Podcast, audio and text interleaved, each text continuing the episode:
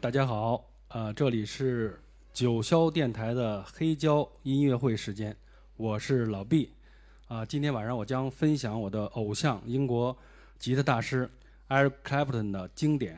啊、下周二呢，三月三十号就是这位呃大师的七十六岁的生日了，啊、在这期节目里，我们我邀请了朋友们跟我一起来聆听他的唱片，呃，听他的音乐，为大师庆祝生日。今天呢，我还邀请来。一位呃嘉宾，就是一位九零后的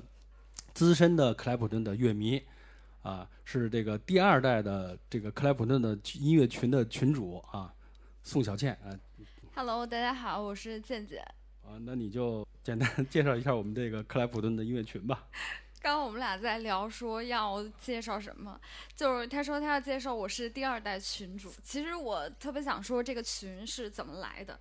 就是第一代群主是毕老师本人。那这个群是怎么来的呢？就是他当时在各个音乐平台，就是只要有克莱普顿的专辑，在每一首歌下面，他就会在下面疯狂的留言。你可能会在一首歌里面找到好几首他的评论，然后他会在评论里面各种去挖别同样评论的，就是听友。当他觉得这个人哎不错，这个人可能也很喜欢克莱普顿的时候，他就会去跟人家交流。交流之后，就是跟这个人熟了之后，他就会把这个人拉到群里。一来二来的就有了这一个群，所以我们现在这个群有算是有全国各地的克莱普顿的歌迷。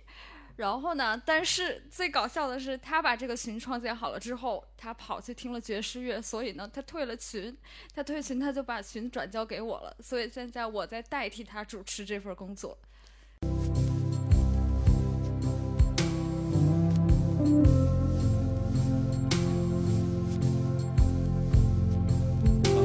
在这里呢，呃，首先先介绍一下这位吉他大师。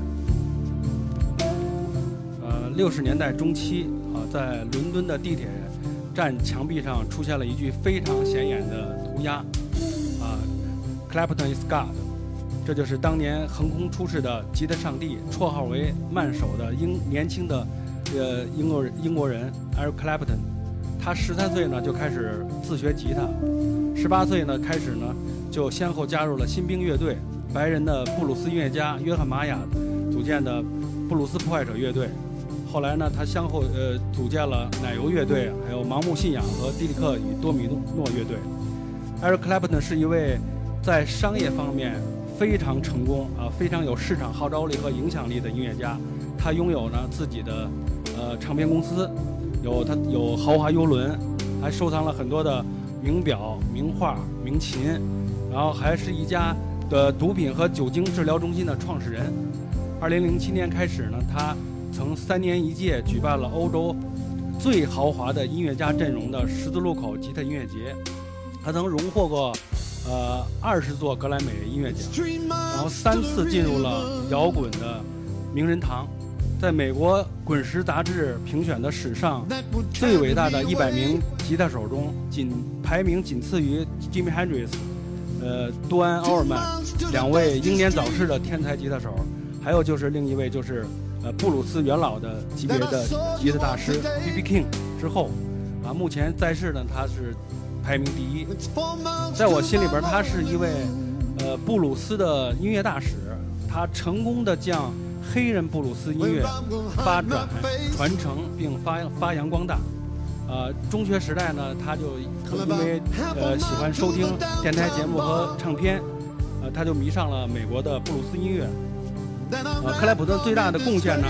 呃，就是他呢融合了他个人非常喜欢的摇滚乐、民谣、乡村音乐等诸多的音乐元素，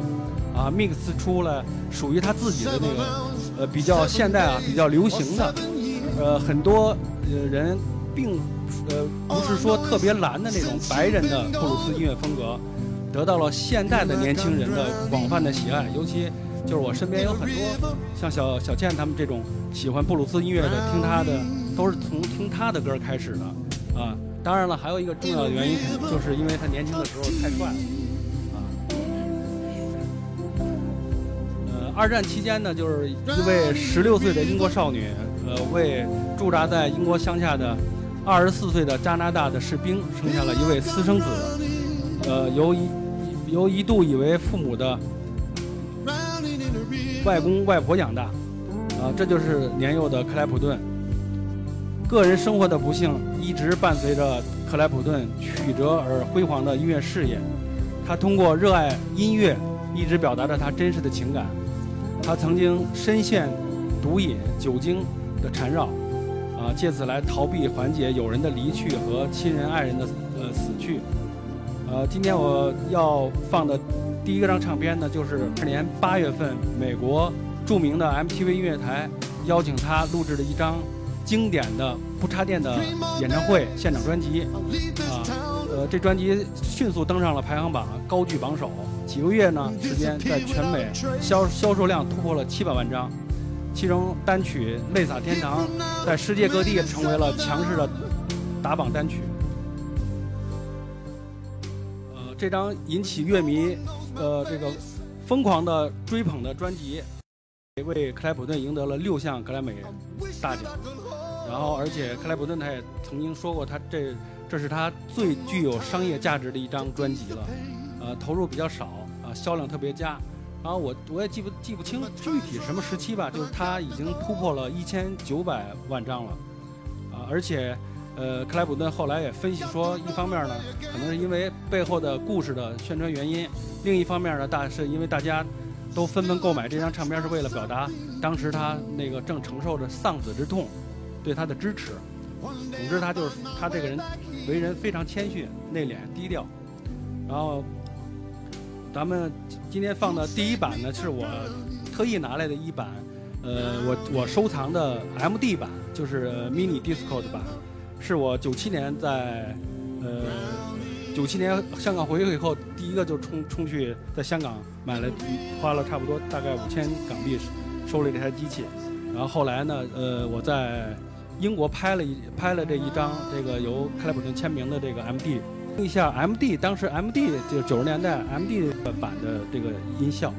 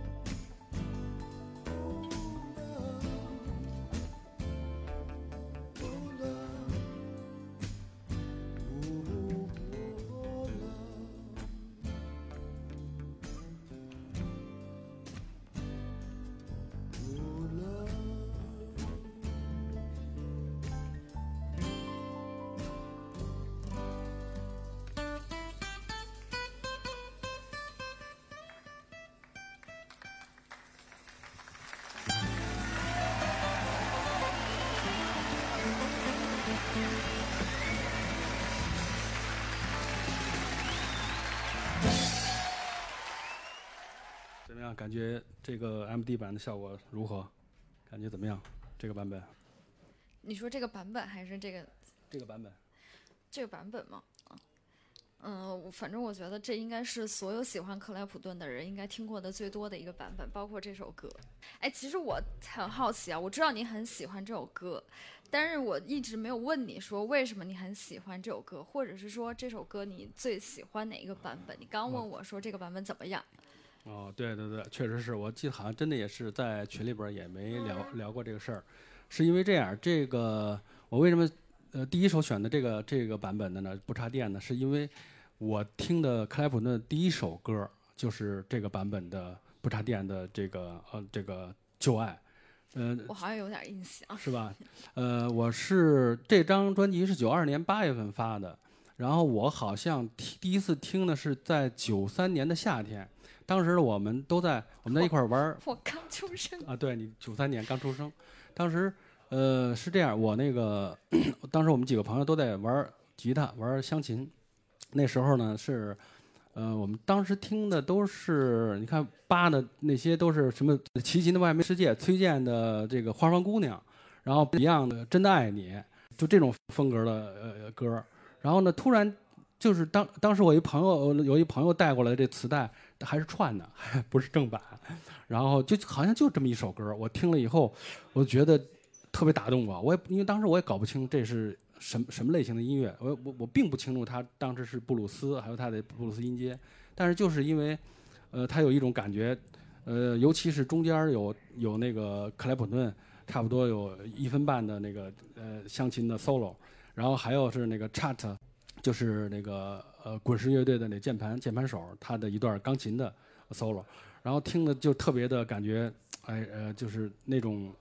嗯布鲁斯本身的自带的那种忧呃忧忧郁的那种情绪感，就能包围着你，感觉的特别特别好。然后呢，就是所以说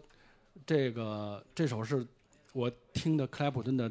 第一首，这个版本呢，感觉到他。其实也没有更多的呃炫炫技，嗯、他那种独有的发自肺腑的真情流露，然后布鲁斯忧郁的情感就就就漩涡就把你卷进来了，然后呢淹没你，然后令你令你的神经 很着迷，所以说后来你你也就知道了，很多朋友也就知道了，我就收藏了呃那个他的电影录音带，然后看到画面了，才知道哦原来这是一场演唱会，然后现场录制的。然后还有画面，专辑的所有的磁带、黑胶唱片，然后包括后来收了他的镭射影碟，然后刚刚才播放的这张 MD，然后还有 CD、DVD，还有各种版的、日版的、英版的，就都收齐了。然后有一次我在那个我们那个这个九霄电台的这个工作群里边还发了张照片，叫“不插电开会”。另一个版本就是是这首歌的最初的一个版本，是一九八九年，就我这张专辑。这张黑胶唱片，一九八九年，呃，克莱普顿在纽约录制的一张《熟练熟练工》的专辑，啊，克莱普顿曾坦言说，呃，这张专辑是他整个的音乐生涯里边的最爱专辑之一，啊，呃，他的好哥们儿，呃，披头士乐队的吉他手乔治哈里森，还有一个一位很有名的呃黑人布鲁斯音乐家，就是罗伯特克雷，也参与录制了这张专辑，呃，这张专辑里边，呃，这首刚才播放这首《旧爱》呢是。是克莱普顿的一一一首最爱，他是跟克莱呃罗伯特克雷一起共同创作的，然后他们俩还一起弹奏了呃这首歌的吉他部分，那大家欣赏一下。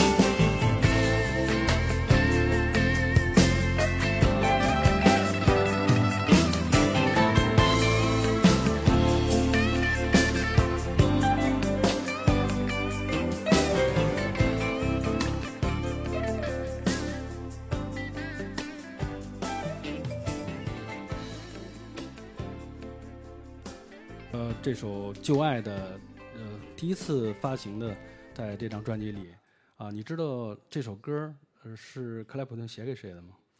这个我还真不知道，所以写给谁的？啊，其实一开始我也不知道，因为当时是这样，因为这个这张录这张专辑的时候有一个故事，所以我当时以为这首歌写给这个故事的女主人的，呃，跟在这里先八卦一下吧。然后这是 克莱普顿在自传里说的，他说这张专辑呢，八九年是在美丽的纽约录制，然后发生了一段邂逅，这克莱普顿呢遇见了他的呃人生的导师，这是他自己说的啊，教了他教会他很多东西。呃，教会他什么了呢？就是是当时他遇见了二十一岁的意大利的女模特卡拉布鲁尼，呃，可能很多人知道这位呃这个美女啊，她也发行过专辑，也会弹吉他，啊，有一首非常经典的歌也有作品。然后她是卡拉布鲁尼是前法国总统萨克齐的夫人。然后呢，这个这段这段八卦是这样的。然后他们当时，他其实克莱普顿当时对他并不是特感兴趣。然后呢，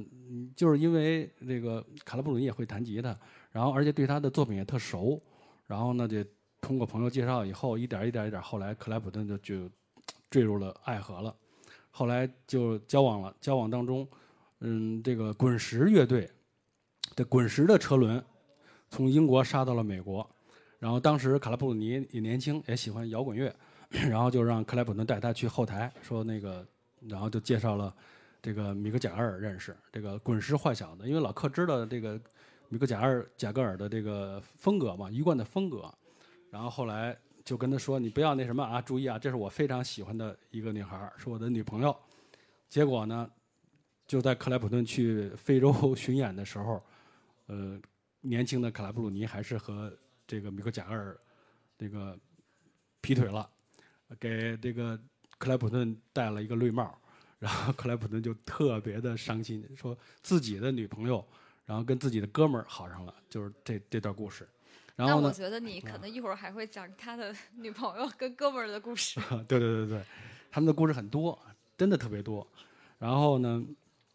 呃，总之就这个这这个经历呢，就是 让他那段时期刻骨铭心，痛痛痛苦不堪。所以说我一直有一度时候以为呢，这首歌他是写给呃旧爱嘛，写给这卡罗布鲁尼的。但后来呢，我那个就我特别喜欢研究一些一些音乐的作品背后的一些典故啊、故事啊。就是那，但是他的自传就是陈震老师写的那个翻译的那本儿《天堂十字路口》，他我感觉就跟 P 读 PPT 一样，就他就是一个标段一个标段，读着特别不过瘾，所以说我就会找他很多的那些素材。终于我在在那个就是雷拉嘛，就是那个 Patty，就是呃乔治哈里森的那个和克莱普顿的前妻，他们两个人的好哥们儿的前妻，他的自传里我看到了有一段。他是这样说的：“他说有一次，呃，克莱普顿在纽约，跟我的另一位前老公，就是他，那克莱普顿就是喜欢那么叫乔乔治的，他们一起制作了一张专辑的时候，说的就是八九年录制这张专辑的时候，然后说呢，给我写了一封信，说他写了一首歌，关于我的歌，我觉得呢，他会是专辑里最棒的一首，它叫《Old Love》，然后但是你别生气，他不是说你老了，他是说我们的爱逐渐变老。”这首歌很棒的，等你听了就会明白。所以到那时候我才知道，我读了那个呃雷拉的这个传记以后才知道，这首歌《Old Love》确实是写给雷拉的，嗯，是这样。呃，下面呢，我再分享一版，呃，我个人非常喜欢的，就刚才跟有代老师聊的，就是我特别特别喜欢的，一九九六年九月，应该是九月呃呃六月二十九号，他在英国的著名的海德公园。十万人演唱会。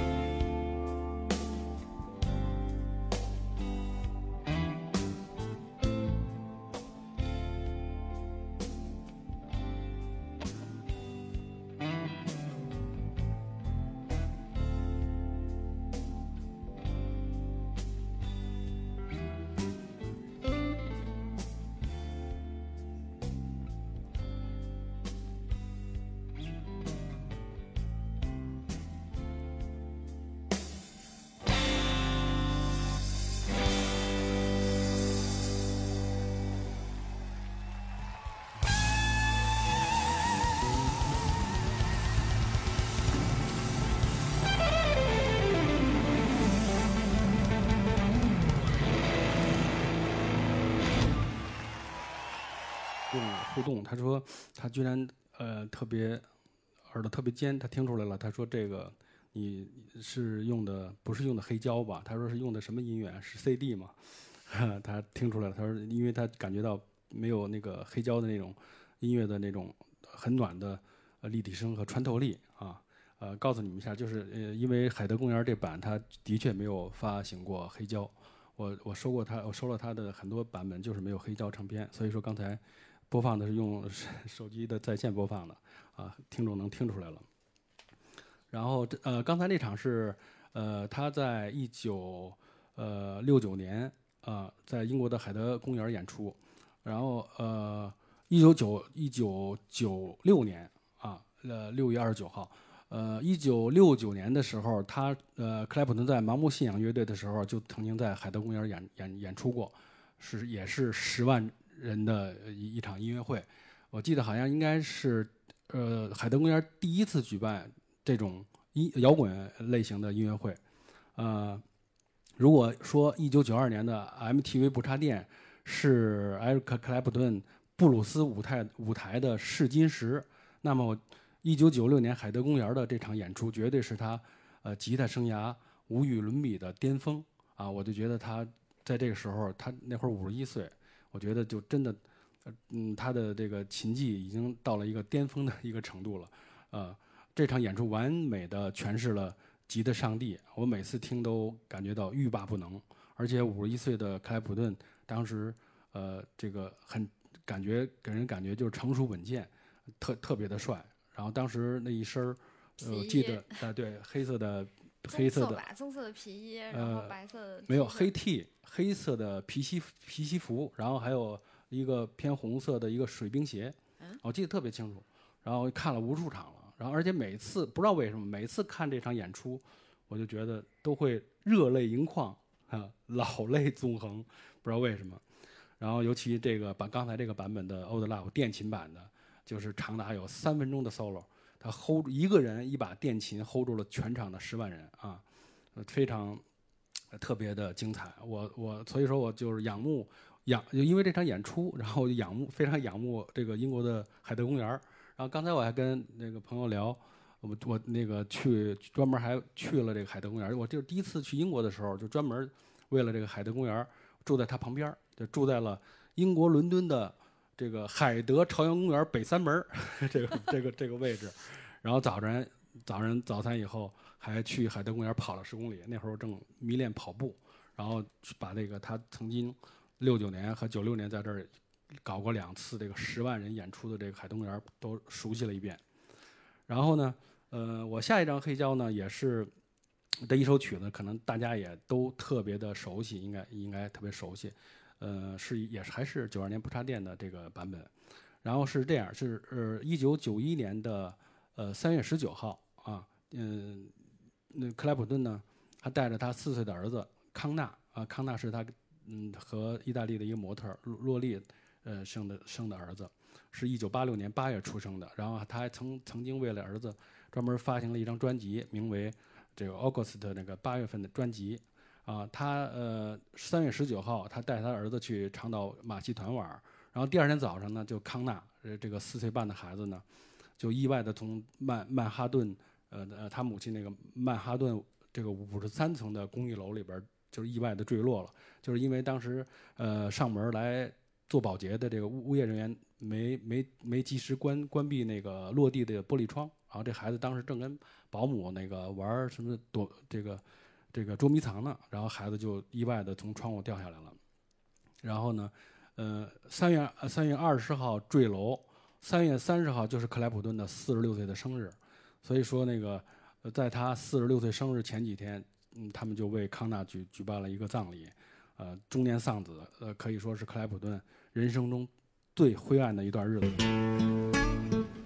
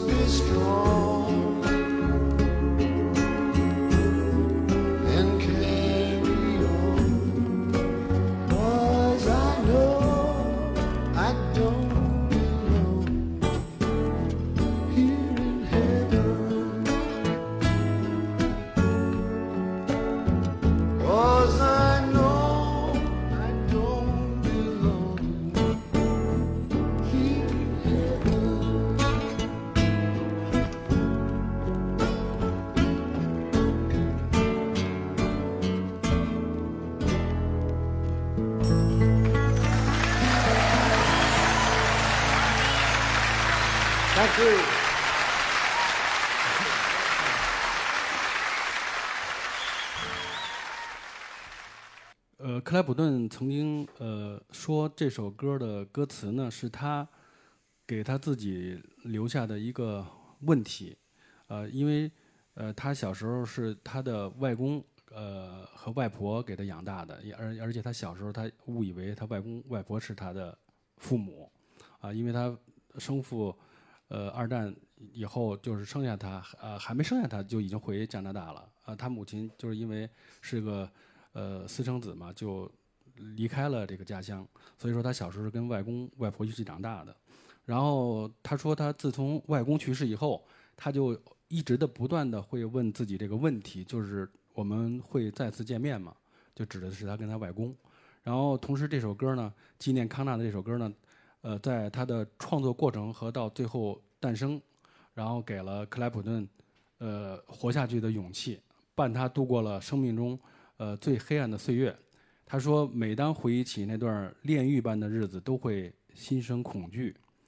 呃，这是一段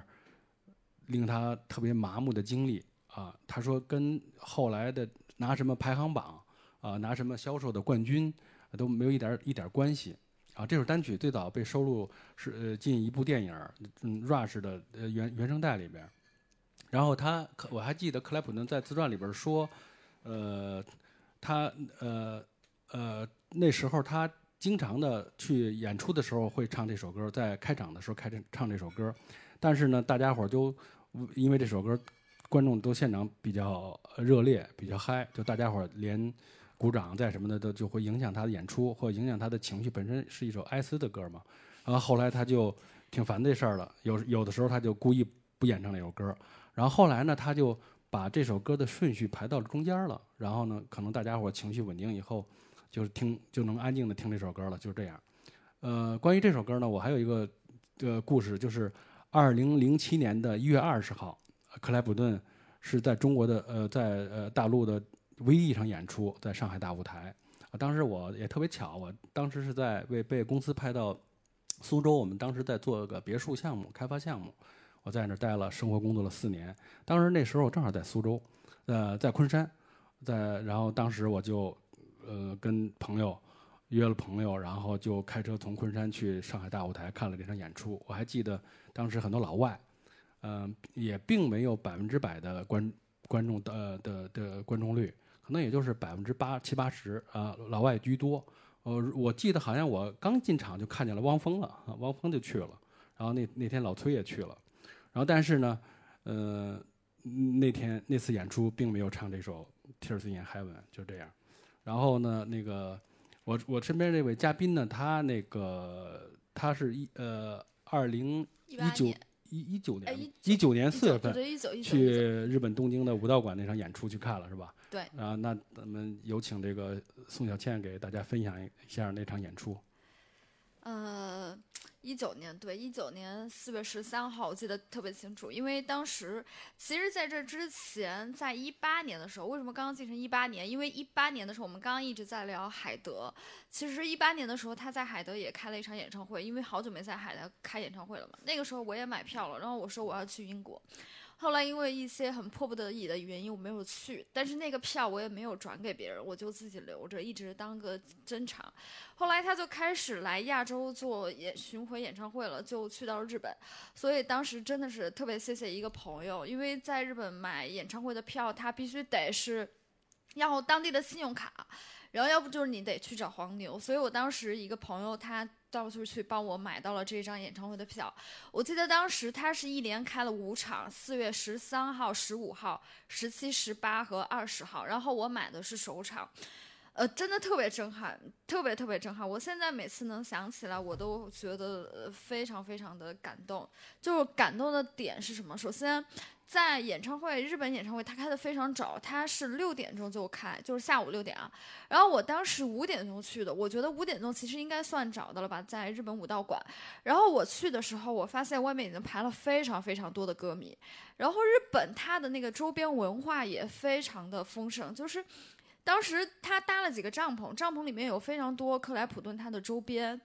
呃，有唱片，然后有他的衣服，有包，呃呃，就是还有浴巾等等等，真的非常多。所有人在那儿排着，大家有很有秩序。我当时买那个东西，我也排了快一个小时，所以就是大家从这个排队，我觉得至少可能排了有一百多米。然后到演唱会进去的时候，嗯，就是我非常震撼，就是什么呢？就是你会发现，像我这样年龄的非常少，基本上可能全都是。五六七八十岁的人，就是八十岁可能还好，就可能非常多七十多岁，就是中老年人，真的是中老年。我记得我在我坐前面的有一个中年人，就是他，我估计他可能有六十，就是他的头发就已经快秃了。就现场大部分的人都是这样，然后后面有一排全是坐了轮椅的人。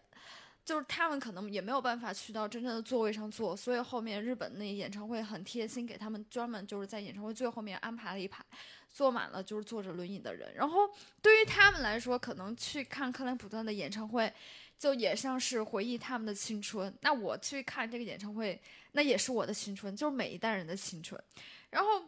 刚刚在放《Tears in Heavens》，当时其实看那场演唱会是我跟我男朋友还有我们几个朋友一起去的，还有虎子老师，对，还有虎子老师，我们敬爱的虎子老师，这个票就是虎子老师托关系帮我买着的，谢谢虎子老师。然后我记得当时我哎我在说什么啊？我男朋友呢，他是一个就是他以前很少听音乐，更不要说他去听克莱普顿了，所以他对克莱普顿所有的输入都是来自于。我可能平时在家里去放，还有可能我们平时在家里去听，所以整场演唱会下来，他听过的歌并不是那么多。可能这首歌他可能听过，但是他没有什么印象，除了几首。那到了这首《Tears in Heavens》，刚刚老毕有讲到说这首歌他之后的也都会放到就是中间的顺序。我刚刚去看了一下，因为我回来之后我把这个演唱会自己列了一个歌单，这这首歌它放在了第九，然后当这。首歌出来的时候，你会发现全场异常的安静，非常的安静。然后我男朋友一个没有怎么听过克莱普顿的人，他后来结束了，他告诉我说，这首歌一出来的时候，他浑身起鸡皮疙瘩。我觉得这个就是这首歌的魅力，还有音乐的魅力。就是我现在想起了那个画面，我就是我觉得我有也很想起鸡皮疙瘩。包括他当时在放，就刚刚在放这首歌的时候，那种感觉也是立马回想起来。然后前两天我就是老毕给我说，我跟他一起来的时候，他说他会放这首歌。我说那我就是因为最近工作压力很大，我说那我再听一下。我当时在办公室的时候，我听完我给他说，我说这首歌泪洒天堂，我可能要立马泪洒办公室，差不多是这样。那咱们要不？看，继续放还是？呃，你我我想问你，采访你一下，你知道呃克莱普顿第一次去日本演出是哪年吗？我真忘了，说实话。是呃，是一九七四年，啊，一直到二零一九年，一共历经了呃差不多四十五四十五年。对，我记得你好像之前还给我发过一张照片，那张照片是日本，就是不知道是一个商场还是什么，也可能是个地铁门口放了一个特别大克莱普顿的照片，然后克莱普顿当时是戴着耳机，然后再跟着他的照片一起拍照，我有印象这么一个印象。啊，是一九七四年他复出，他独海复出，他因为他七零年因为雷爱上那个雷拉嘛，然后呃就深陷毒瘾，几乎这四年就没怎么演出，呃就参加了这个。七一年和七三年的彩虹，还有一个乔治·哈里斯·哈尔森的一个，呃，那个赈灾的一个演出，啊，基基本上七四年才复出，复出录制了这个《海洋大道》以后，就开始去了日本巡演。他是第一次是从七四年开始，一直到二你这场演出二零一九年。李老师对克莱普顿的各种细节真的是记得。然后还有我还有一位苏州的朋友啊，蒋老蒋蒋先生。然后他那会儿在苏州开了一家，这个在石泉街开了一家，这个四零九是他们那个门牌号的一个酒吧。然后我经常的下午去他那儿看投影，看呃 DVD 啊，就看经常看这个这不插电的演出，然后还有那海德公园的演出，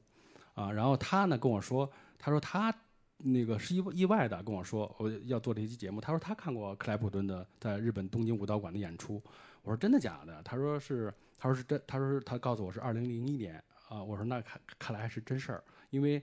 呃，克莱普顿二零零一年是在武武道馆演出，而且那年他的那个好基友乔治·哈里森的病逝嘛，啊，确实是。然后我呃下面呢给带来的一场呃是他演唱的这首歌，是在一九九九年在日本的横滨的一个现场，啊，大家欣赏一下。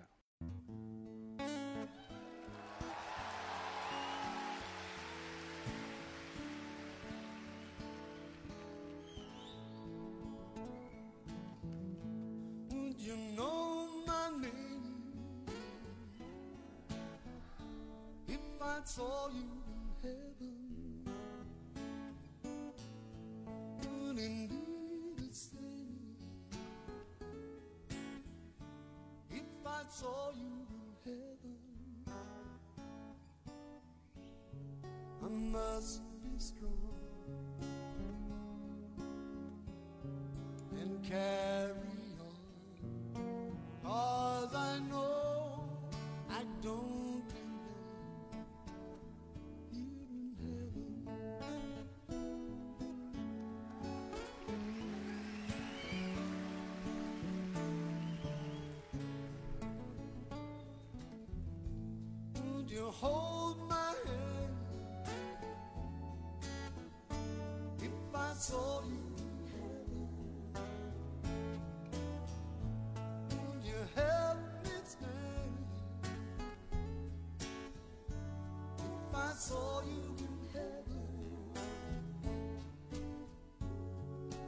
find my way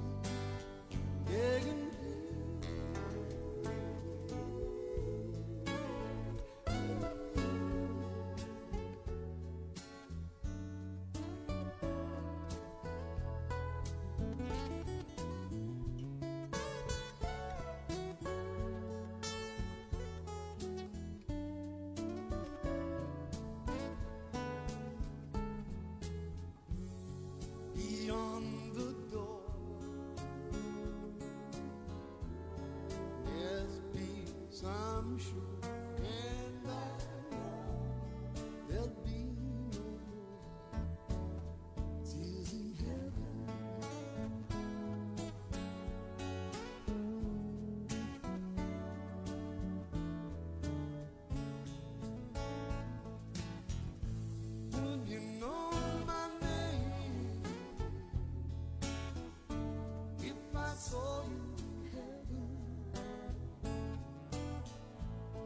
Would it be if I saw you in heaven?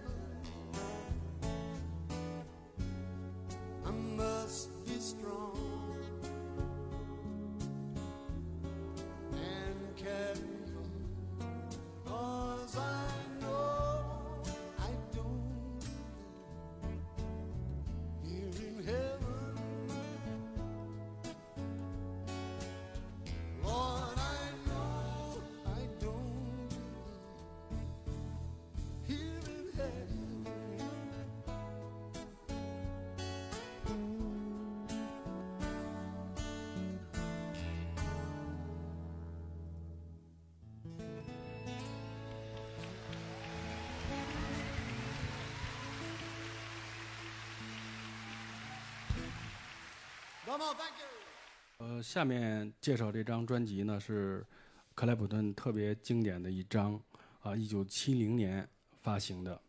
啊。这这张专辑的名字叫《Layla》和他其他和其其他情歌。嗯，首先呢，呃，先介绍一下这张专辑的女主女主角，啊，她是 Layla，她是一位英国的模特。嗯，很多人都都知道她是英国的著名的乐队披头士乐队的吉他手乔治·哈里森的呃老婆，然后是嗯，乔治是克莱普顿的好哥们儿，啊，当时呢，他们两个人呃家呢特离得特别近，大概差不多半个小时的车程，然后克莱普顿经常呢去乔治的家里边一块弹琴啊、聊天儿，然后也曾经为乔治在披头士的专辑里边挎刀弹奏吉他。然后那段时间呢，呃，乔治夫妇呢也乐此不疲的曾经给这个单身的克莱普顿做媒，介绍了不少漂亮的妞儿。然后呢，但是这个克莱普顿全无兴趣。然后呢，一件意想不到的事情发生了，就是他爱上了他的嫂子，爱上了的这个 Layla。呃，呃，一九六九年，呃，克莱普顿这个饱含爱而不得的真实情感，然后根据波斯神话创作了《Layla》这首情经典的情歌。在歌声中呢，他向这个呃 Layla 传达了无法用语言表达的爱意，希望她能为了她自己为了她自己离开她的丈夫乔治·哈里森。啊，下面分享的这个这版呢，就是一九七零年八月份，呃，啊而 clapton 在当时的迪里克与多米诺乐队的时期录制的专辑啊，Layla 和其他情歌》这首歌呢，前后两部分分别由克莱普顿和当时的乐队的鼓手吉姆吉姆戈登呃作曲，呃，我我我特别喜欢这个这个后来这个这部分就是那个吉姆弹的这部分钢琴那部分了，然后而且而而且这个专辑里边还有一个非常特别牛的呃吉他手滑棒吉他手呃杜杜安奥尔曼啊、他们两个的这个 solo 完美的交织在一起，一起合作出了无限忧郁的布鲁斯情绪，大家欣赏一下这版《Layla》。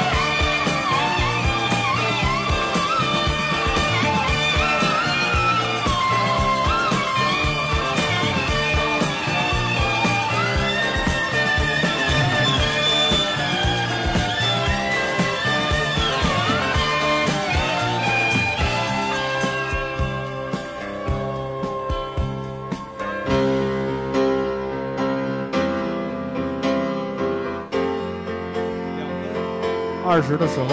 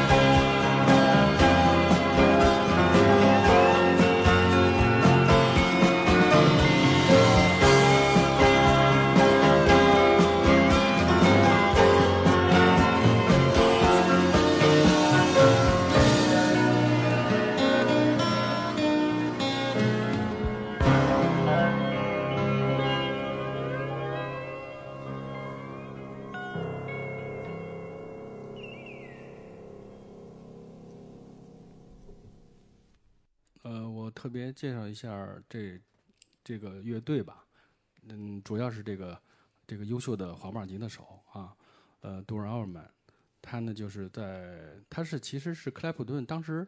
捡来的，为什么呢？就是因为他当时录这张专辑的时候呢，那个制作人带他去呃去看一一演出啊、呃，在在附近有演出，有一个乐队，呃，就是啊这个奥尔曼兄弟乐队，然后呢他就认识了这个乐队里边的这滑棒吉他手，呃，杜安奥尔曼，也就是那个吉他排名呃在第二号吉米·汉队的后边那个这位，然后呢他就邀跟他一块儿就是聊得特别嗨，然后这个呃惺惺相惜，然后两个人弹了一晚上吉他，就是后来就邀请他。当时其实这张专辑已经录了三首了，然后那奥尔曼来的时候已经开始从第四首开始录，就邀请他来一起录制这张专专辑，所以我们才能听到这么美丽的双吉他。但是不幸的是，就是录这张专辑第二年，七一年的十月二十四号，呃，这位天才吉他手就遇到车祸，啊意外去世了。然后呢，嗯、还有还有就是刚才那位那个美那段大段美丽的钢琴呃的演奏者是他的这个鼓手，呃吉米戈登。对，呃，可能很多人不知道，就是呃，这位呃乐手呢，后来呢，呃，有有了严重的精神问题，然后呢，后来嗯就是把他 母亲呃给给给那个什么了，呃那个呃杀害以后，后来就是就就他就被判刑了，然后呢，那个就这样一个情况。然后呢，我们呃说到这张 Layla 专辑呢，我们俩聊一下我们那年是二零一九年十一月，一九年，对，对，在七九八的，我们去看了这个这张专辑的女主角，就是 Layla，呃，Patty 的在北京的摄影展啊，然后嗯，我我们都去了，然后嗯还看到了的这个本尊，有代老师，嗯啊，对对对，有有代老师也去了然后看到了这个 Layla 本尊，然后呢，就是我还嗯有幸呢，呃，在展览期间呢，嗯，跟那个 Patty 小姐呃一块儿聊天儿，然后呢还请他签名，在这张呃主角的专辑呃蕾拉其他情歌里边儿还请他签了名字啊，然后我们当时带了两张，一张是呃这张一九七零年英版的啊，然后另一张是美版的。然后我们俩一人一张，呃，签了名。然后还有呢，就是还有一一一一个就是，呃，我有一本，当时我有一本收藏了，有差不多也近七八年吧的一本克莱普顿的英文版的原版的自传啊，因为大家伙儿很多都嗯朋友都读过他的那个陈震老师翻译的那个中文版，然后我收了一一一一一一本美版的自传，是他的克莱普顿。呃，在发行以后呢，在一个机会在封面儿签了名儿，然后呢，我一直收藏，正好赶上这个机会呢，我就带着这本自传找了这个 Layla，我就问他你愿不愿意和这个克莱普顿重逢在这本自传的封面上，然后他就他还他当时的表情就是，他就用手轻轻地触摸了一下那个签名，他还问我说，呃，说这本您这本自传收藏了多久了啊？然后他还挺开心的，就在这本就是签名的自传上又签上他的名字。毕竟嘛，这这本自传里有有一大段的描写他的故事嘛，呃，然后还有一个就是，呃，乔治哈里森，就是他的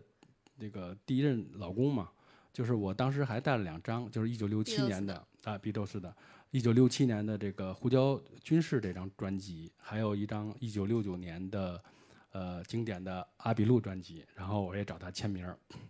然后呢我就问，然后那个他他就那个问我这是这两张专辑是首版吗？我说是首版，他就特别羡慕的说那个哎呀我的我的首版都找不到了，呃可能我记得他好像是当时呃离开搬搬从那个乔治搬搬的时候搬家的时候好像好像是就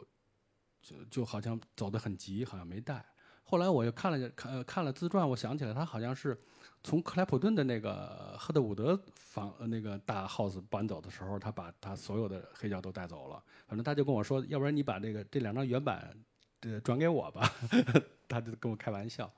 然后呢，但是有一张我没找他签，就是其实我也带了，就是一九七七年慢手这张，因为这个黑胶内页里边有他他们俩一张嗯，接吻的那个那个照片，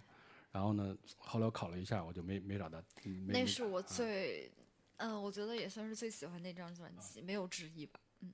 我记得我们俩当时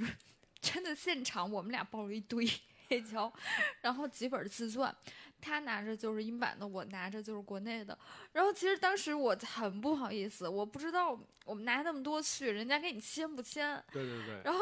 他说毕老师就把我推上去，你去没关系，就这一次机会。我说行，咱们就这一次机会。然后当时就瘫在地上，把那堆黑胶摊在地上，然后一张一张的给他签。然后我想说一点别的八卦，就是他真的太好看了。就真的太好看，她其实已经七十多岁了，不管是气质还是她保持的身材，还有她的容貌，我真的觉得是会一个让人羡慕的人。当然，她经历过那么多，就一定会让人羡慕。她保持到现在，也非常让人羡慕。而且我觉得，我我记得我好像跟他说过一句话，就是我很希望说，就是能看克雷普顿来中国开演唱会还是什么的。我记得他当时在笑，就是我觉得这样一个人，我当时看到他，我现在都觉得很像在做梦。就我以前觉得我看到克莱普顿，这是我一直在追求的，但是我从来没有想到我能看到雷拉本尊。嗯，所以也很谢谢何超宇女士，她引进的这一场画展，就是有在香港摄影展，对摄影展。有在香港，然后有在北京，就真的觉得说就很幸福，感觉自己像在圆梦一样。我没有想过，完全没有想过我能见到他本人。对，就是。而且他的新闻真的太少了，就其实没有什么大的他的介绍，嗯，就所以非常的难得。我觉得这个事儿很难得，很难得。对，我也觉得是，感觉就像童话故事里边的女主角，然后突然就来到了你的身边，因为对他太熟悉了，对他也对，因为他很多的音乐作品，包括乔治的《Something》。呃，乔治的很多音乐作品，包括克莱普顿的很多作品，都是写给他的。然后呢，所以说感觉他他来到是是来近在咫尺，感觉真的是，嗯，但是他这个人真的很 nice，就是他非常的友好，非常好，一点没有任何的架子。然后我我觉得还我我还记得一个特呃特别有趣的事，就是他签呃披头士嘛，因为披头士四四位成员嘛，然后他就特别可爱的把他那个名儿签在乔治的头上，然后还画了个小心。对对对对对。然后当时呢，我就是为了表示感谢吧，我呢专门的带了两张，呃，限量版的呃迷你 CD，就是单曲啊，一张很小的 CD 盘。有一首 Wonderful Tonight。有两首，A 面赛的 A 是对这个欢乐的中国版，欢乐今宵，中国英英国版的欢乐今宵，然后 Side B 就是 Layla 两首歌送给了他，然后他还特别开心。后来呢，我还跟那个主办的这个这个摄影展主办的何超仪女士女士，然后也聊了半天，然后也送了他一张。我对我说谢，为了感谢他把这么好的展览带到北京。然后何超仪还跟我说，他说他说您这种资深的乐迷真的是太好了。他说要有有都是您这样的乐迷的话，然后买我们这种原版的呃唱片，还送还还送呃送朋友。啊，那我们的音乐产业、音乐事业可能会就越来越好了。要跟他跟他也聊了。对，就当时何超一说这句话的时候，其实我也很震惊。我没有想过说，嗯嗯，他也会那么那么喜欢音乐。当然，我肯定对他了解很少。然后他说这句话的时候，我觉得很好，就是人有钱有社会地位，然后也想愿意去推动这些事儿。嗯，好，呃，我下面分手的呃分分享的这个这这这版 Layla 呢是呃。不，九二年不插电的版本啊，大家欣赏一下。哎，我在分享这首歌的时候，我想先练一条评论。其实我刚刚一直想练，就我们刚刚分那个播放的那个版本，我特别喜欢在音乐平台上有一个评论是说，他说你听，开始他们喝高了，二分二十的时候，吉他开始哭了，后来钢琴也跟着哭了。最后一句啊，就最后一句，我觉得写的太好了。他说：“最后该我们哭了。”我真的太喜欢这条评论了。See if you can spot this one.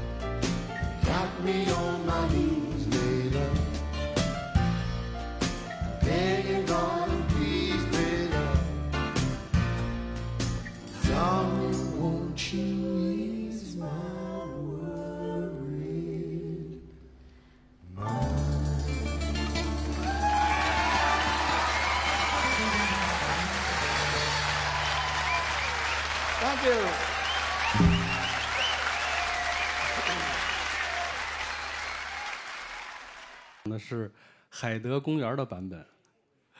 呃，这场演出，呃，我可能很多朋友都看过这场演出的视频。这场演出开场就是这首神曲啊，呃，湘琴版的《累了》。然后我，我我特别喜欢的是，就是它这个版本中间编进了一段小号啊，这是我也是一个我非常喜欢的一个乐器，是我从布鲁斯音乐转到爵士乐爵士乐听的第一最最喜欢的一个乐器啊，就是从那个 Miles 上一期的 Miles Davis 开始，然后呃这个版本呃这个小号这个乐手他把小号加上了这弱音器啊，他吹出来现场吹出来的那种感觉有一种特别迷人的金属的撕裂感，呃而且感觉听起来特别令人心碎。然后小号后面紧接着就是克莱普顿一大段精彩的 solo，然后能看出的能看出来他呃驾驭吉他的这个功力啊，看到他的现场的即兴真的是太享受了，感感他他的即兴呢时而浑圆温暖，时而轻盈流畅，时而呃哀戚悲鸣，时而猛烈狂飙。那么我们一一起欣赏一下这个海德公园这个版本。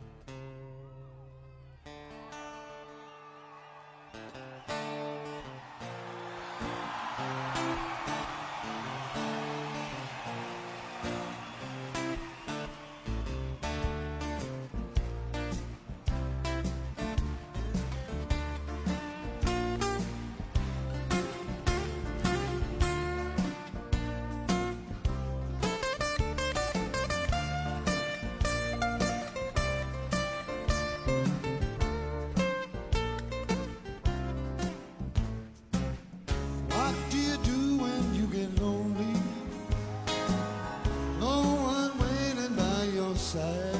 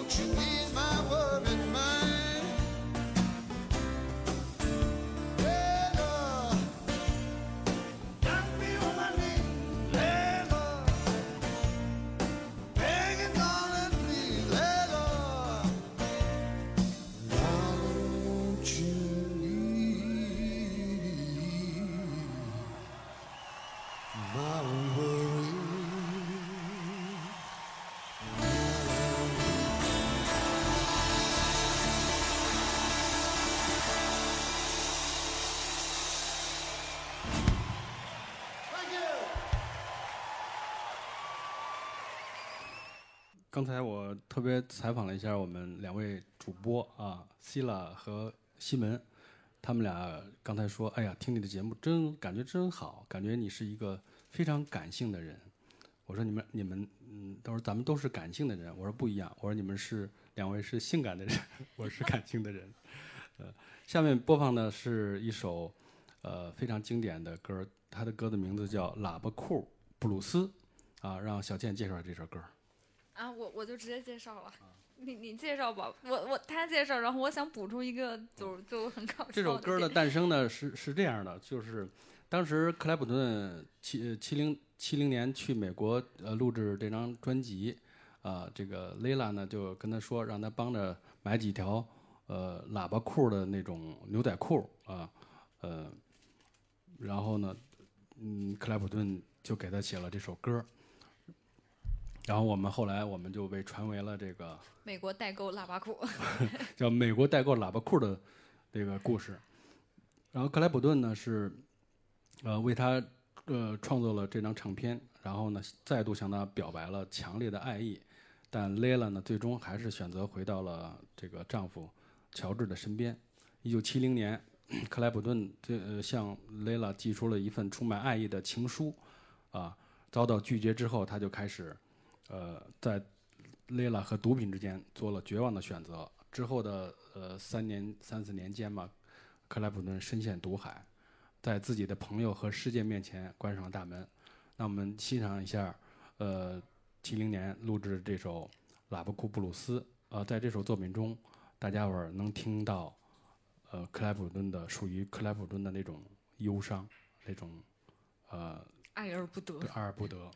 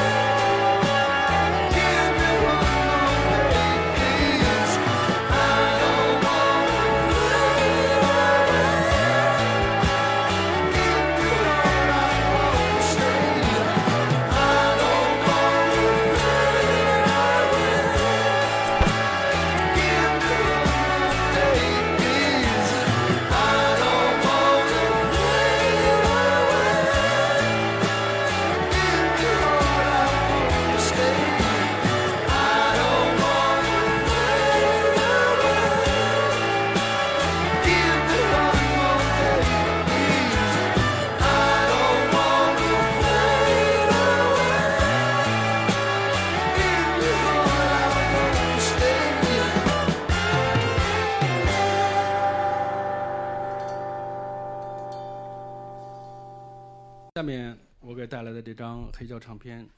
啊、是他在呃九九二年发行的，呃呃，它是呃一九九零年到一九九一年的四十二场呃演出的录呃演出的录音精选制作的一张专辑啊，叫《二十四夜》。嗯，他一呃是在他是在一九九一年，然后他连续在英国的伦敦皇家阿尔伯特厅演出了二十四场演出啊。他在九零年曾经演出过十八场，呃，这四十二场呢，呃，由这个当时的王牌音乐制作人，呃，拉斯泰德尔曼，然后制作了，也是那个不插电的那张专辑的制作人，他把这个这两年的所有的四十二场演出精选出来，呃，这些经经典的曲目，呃，专门录制了这张，发行了一张专辑叫《二十四页》。呃，这张专辑我先介绍一下，就是，呃，它背后的故事吧。就是专辑的封面呢，是由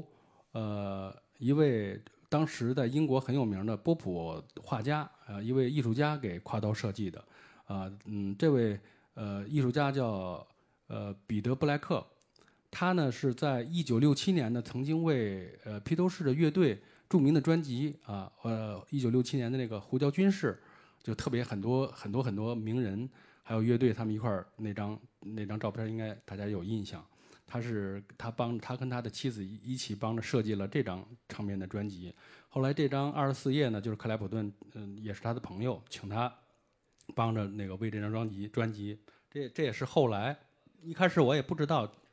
这个这张专辑这个封面的故事，我只看到了有这个签名。然后呢，后来我通过收藏，呃，知道他背后还有这么一层故事，就是当时克莱普顿邀请他这个朋友，呃，一起去了呃爱尔兰的都柏林，呃排排练，然后还有去了这在还有在这个皇家阿尔伯特的厅，包括在后台，包括在舞台演出排练的时候，呃，这位画家呃当时嗯给画了记录了个速写，然后所以说这张专辑封面和内页里边有很多呃这位画家的速写。我呢 最近呢刚才跟呃有代老师在聊，我跟最近呢我呢托朋友呢在美国的买卖一个卖家拍来了一个一位一个藏品，就是这个九二年发行的，呃呃是嗯一本儿一本纪念呃书，里边有呢呃画家还有克莱普顿的亲笔签名，还有几幅几几幅这个画家的素描的复印件，还有呢二十四页这二十四场演出，呃应该是四十二场演出里边的他的吉他拨片，还有当时的工作证，就是这这些纪念品装在一起，然后一共发行了限量发行了三千五百套，我拍的那套是一千编号是一千四百四十五号，然后呢，呃呃这件拍品已经拍拍完以后已经寄到了我那个呃西雅图的朋友家，然后当时这个呃当时这个我我我我曾经看到过这个这个藏品的交易记录是二零零四年，十七年前，然后是五百零五百零二英镑，呃，然后现在是在呃易易贝上有一个英国的卖家，他拍他出出价是一千英镑，然后呢，那个我这个卖家倒非常非常 nice，呃呃，在耶鲁大学那个城市，他呢，当时我跟他说我是呃来自中国的一位那个乐迷，然后呢，我说你给我最大的优惠，我就立刻就拍，立刻就付付付账，然后呢，真的很 nice，他当时就给我优惠了一百五十美元，啊，就已经很大的优惠了，但是就非常让我不解的就是，寄到寄到西雅图吧，这个西雅图这个州就 加征了我百分之十的消费税，哎。以其因为它州跟州州之间它要收税，但是有的点是五百分之五，有的百分之六，但是这个州不知道为什么收了我百分之十，啊，下面咱们分享一首，啊，就是二十四页这个专辑里边的一首非常经典的，刚才我们聊了半天的英国版的难忘今宵，欢乐《欢乐今今宵》，对，美妙的夜晚。「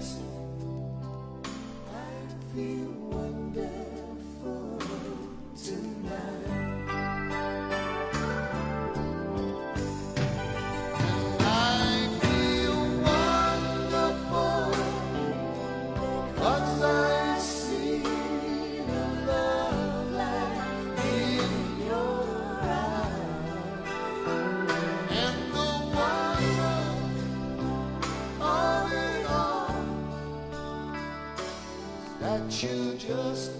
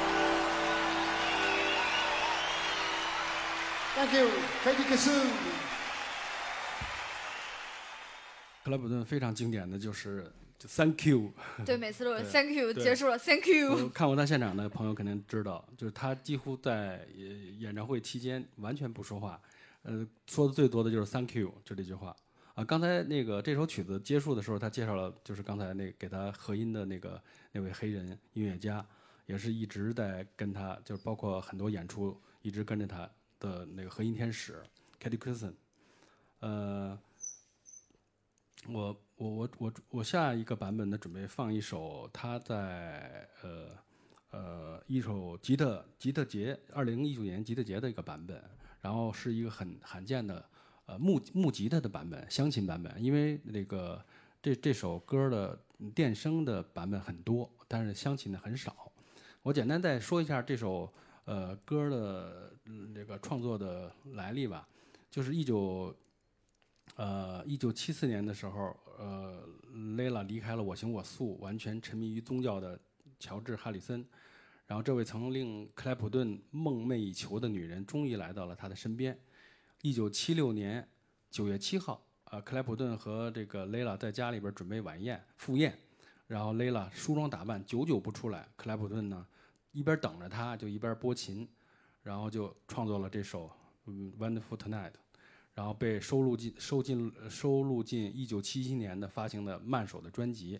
后来那个 Layla 回忆说，她说当时我走下楼梯的时候还有些担心，想着我挑了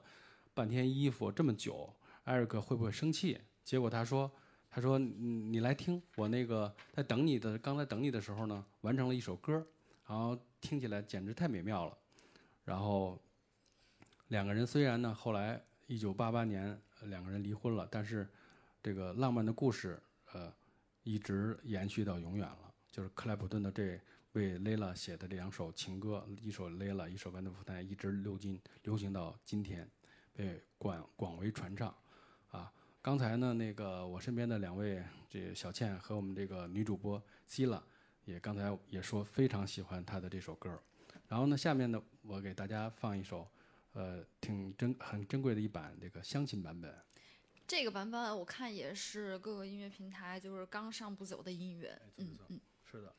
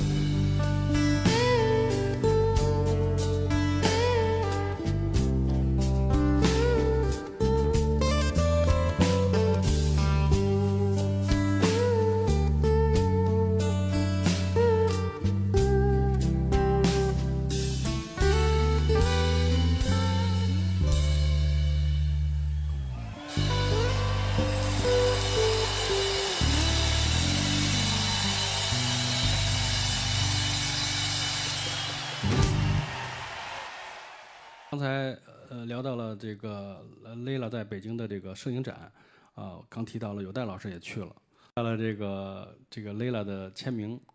啊、黑胶啊、有戴老师说那个我我还真没找他签哎，然后但是他说那个展览那个开幕当晚呢，晚餐后呢是他亲自开车送了 Layla 女士回的酒店，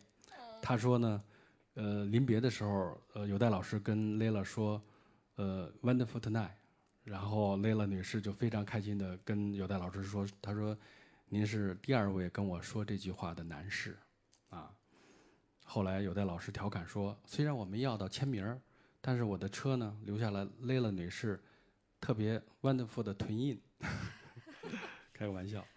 啊，下面一首呢是我非常喜欢的一首 Run on faith. One, two, three.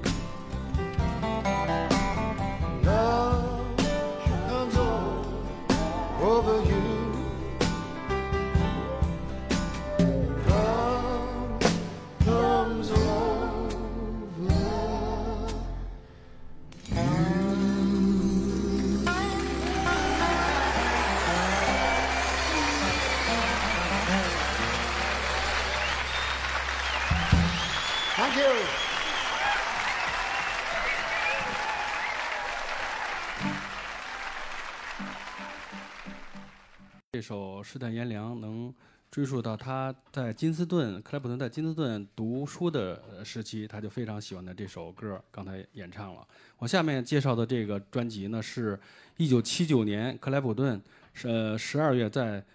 东京武道馆现场演出的试音唱片啊。这场这这个这个场演出呢，我收藏了四个版本的黑胶唱片。今天带来的是爱尔兰的一个版本。呃，我有一个爱尔兰的朋友，在爱尔兰的 PWC 做咨询工作，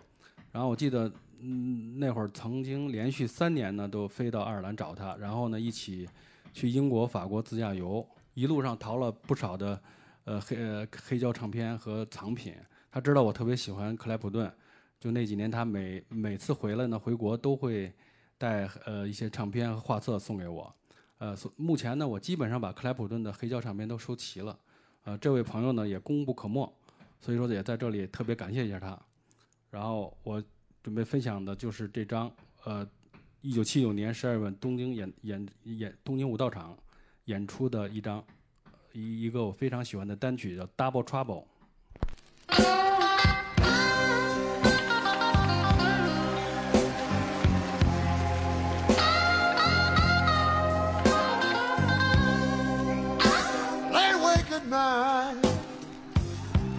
For some love, you know I'm troubled. I can't keep a job. I'm laid off and I'm having double trouble. But hey, hey, to make it, you've got to try.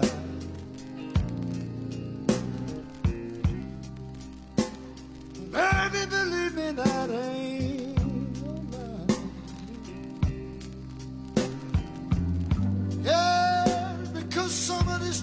question is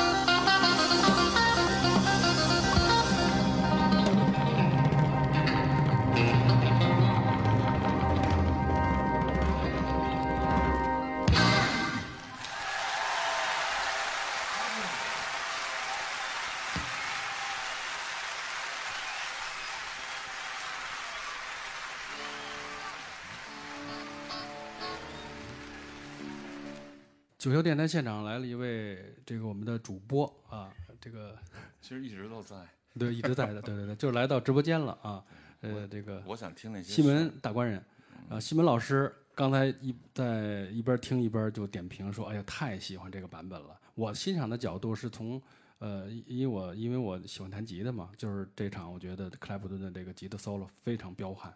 然后呢，这西门老师是点评的是贝斯这部分啊。呃，西门老师，对，我是这歌完全吸引我，就是贝斯，就是你听进去就是贝斯，稳，特别有味道。然后在贝斯上面再铺这些小旋律、solo 什么的，就是显得更好听了。主要就是贝斯，我操，太美了，听的，嗯，特别有特别有感觉。嗯 还有我我再嗯播一首嗯这首歌《Double Trouble》是另一个版本。上来上来就是三十，非常标准的时期，真的特别喜欢这个这个这这首《大步走》。我曾经在七八年前在飞行秀节目里推荐过这首。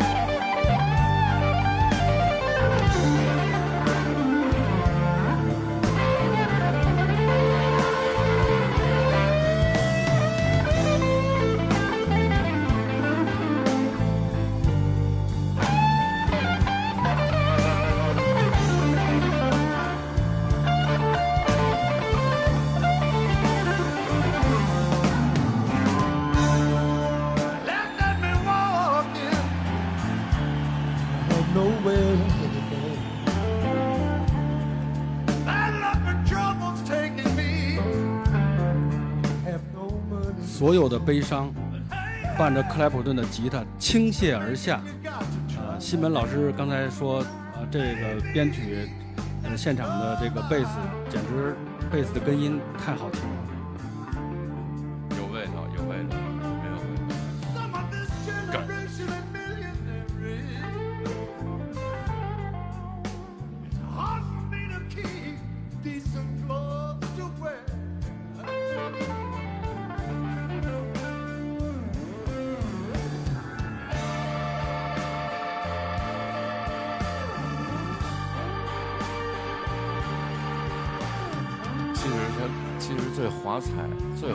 的乐章，完全是在是基于这个这个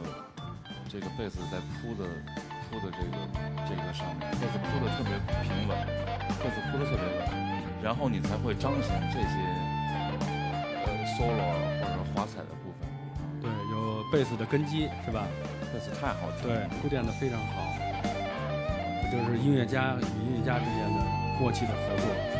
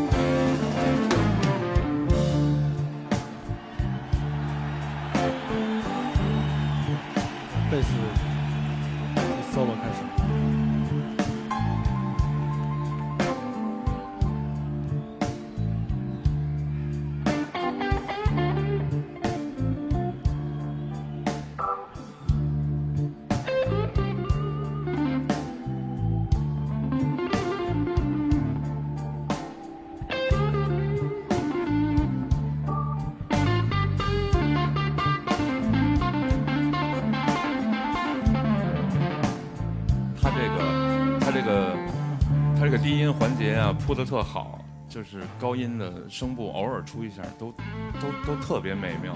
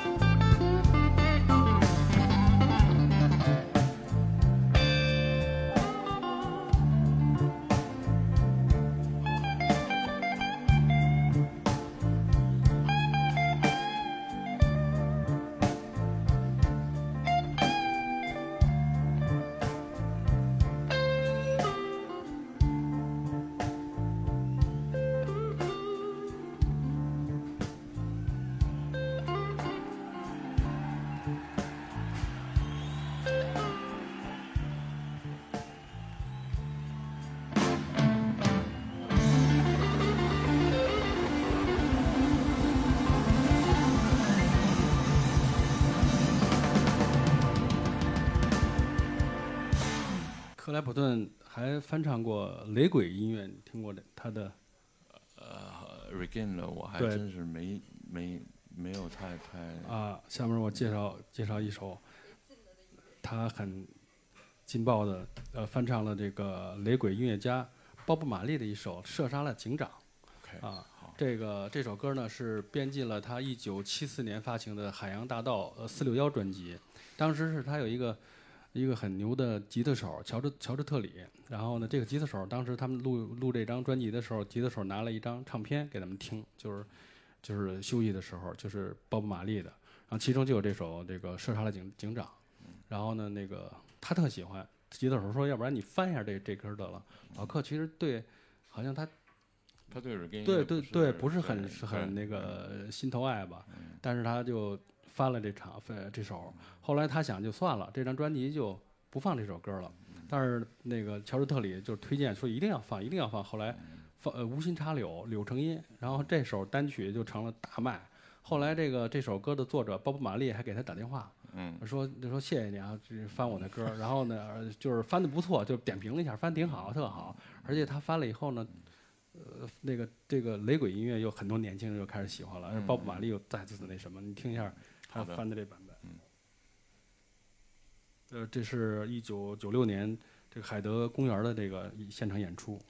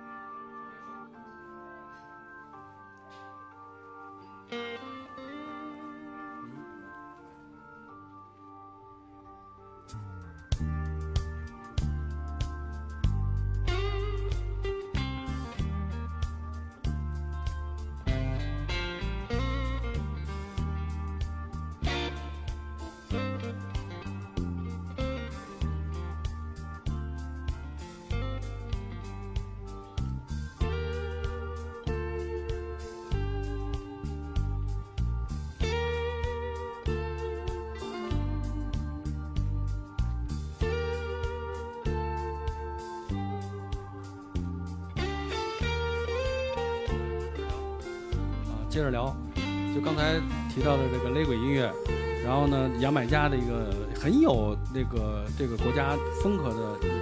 这个音乐，但是呢，经过老克克莱普顿的这个对 mix，实它是一个真的一个因为因为之前对 Regan 呢，我不是特别感兴趣，他的那种风牙买加那种风格嘛。嗯但是我觉得这个这个克莱普顿的改的这版是是，我觉得完全完全是不一样。对，他就这点特别特别的与时俱进，他能把很多的自己喜欢的风格，他后来还喜欢杰吉卡尔，呃喜欢那个美国的乡村民谣，他对他把很多的风格都融融呃 mix 以后呢，然后就出了他自己的风格，比较现代，比较流行了，就让你容容易接受大众能接受，嗯所以说很多年轻人都特喜欢。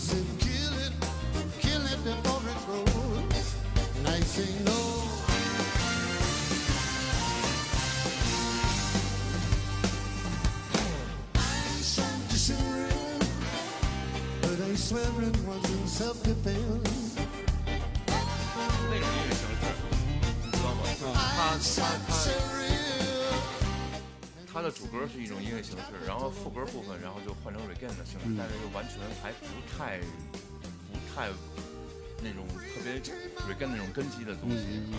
所以我觉得改的很有意思。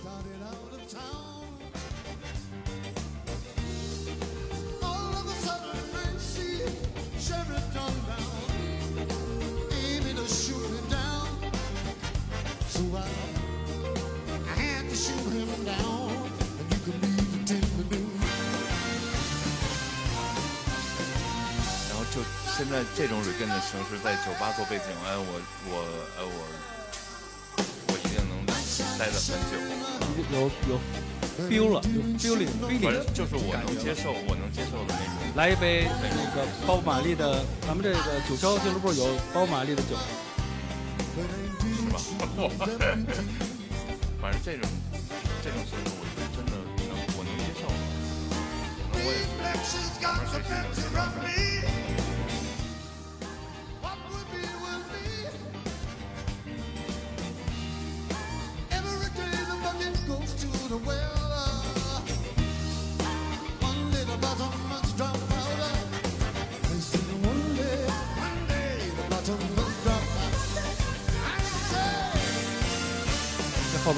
段的激进 solo，而且还有他的当时的那个特牛的鼓手，呃，摇滚乐和爵士乐的鼓手，啊，然后他还跟那个鼓手现场互动，两个人互相，我们这个女主播，美丽的女主播希拉已经在现场开始热舞了。即兴了。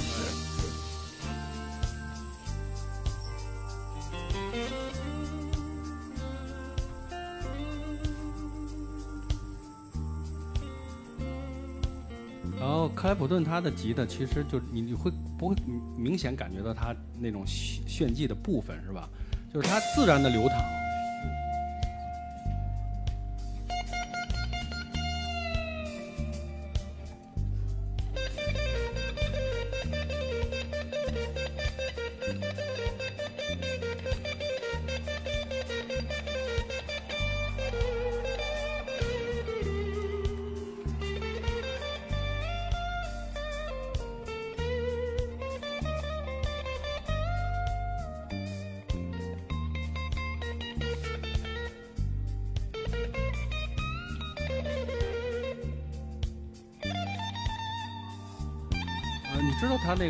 绰号叫慢手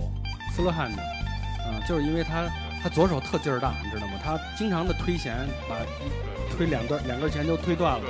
然后他也在自传里说过，他说他掰手腕，他左手一般人掰不过他，因为他这么多年一直在弹琴嘛，他推弦推断了，然后推断以后，所有的观众就在下面等着他换弦，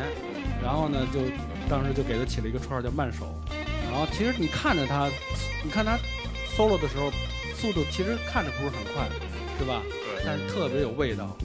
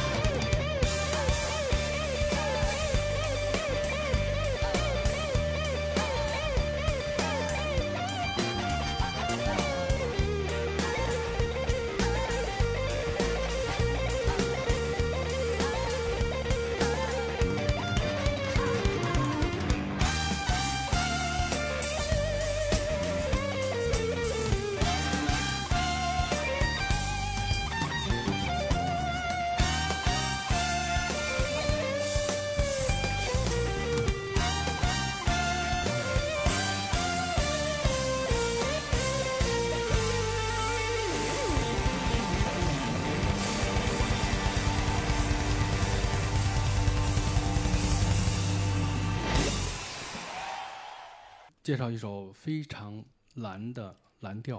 啊，布鲁斯.这是他现场。嗯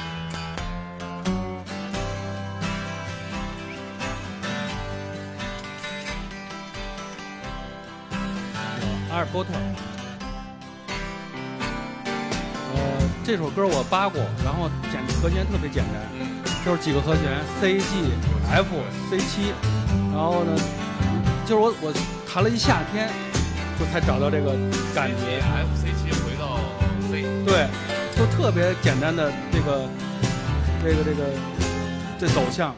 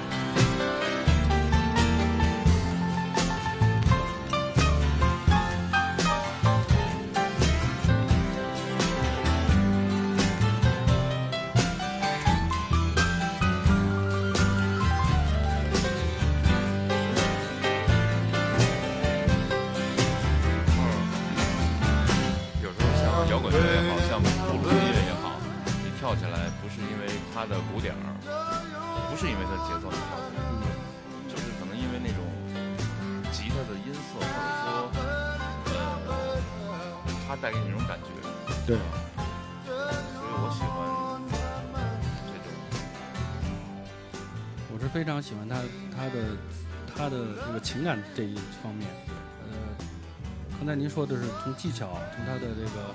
专业方面，我就我是像非非专业的人士，像我们不是专业的乐学音乐的乐手啊什么的，我们都会从他的情感方面，那感觉到他情感流露的特别的自然，完全而且是因为对布鲁斯的热爱，对这种感觉嘛。包括他他的吉他就就有有我就看到有评论，咱们上次咱们仨也聊过，我会我会一边听音乐一边就把所下边所有的评论都看一遍，嗯，然后呢就我就看有一个人就说，他说这个小老头儿的吉他会说话，嗯。真是有这种感觉，就他的琴感觉就在诉说，娓娓道来，对啊，是吧？如果是如果是两把吉他，就可以对话，对对对，对，他会有一种那种感觉。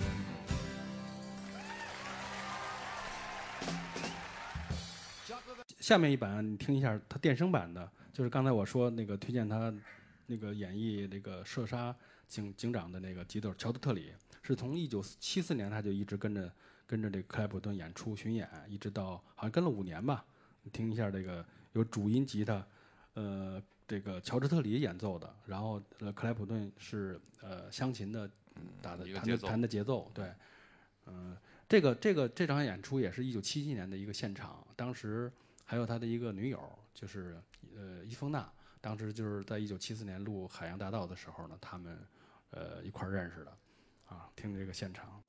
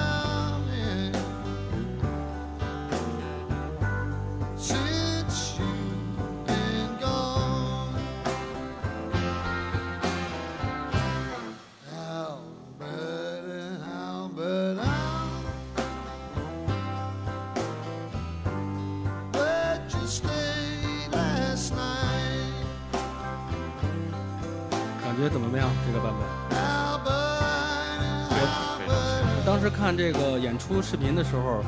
然后我看到他这首歌是这场演出的第三首，他上来以后，直接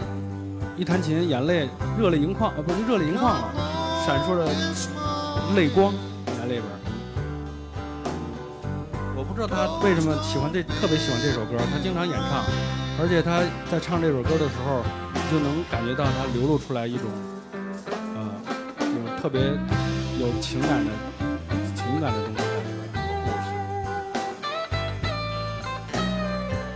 这段是乔治特里的 solo，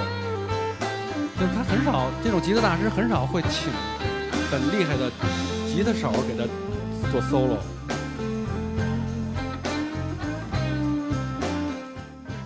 啊，很少是吧？很少请他本身就是一个吉他手嘛，他经常 solo，这是他请的一个很很有名的一个美国本土的一个不用听，你不用听节奏，你就听这个 solo，你就完全有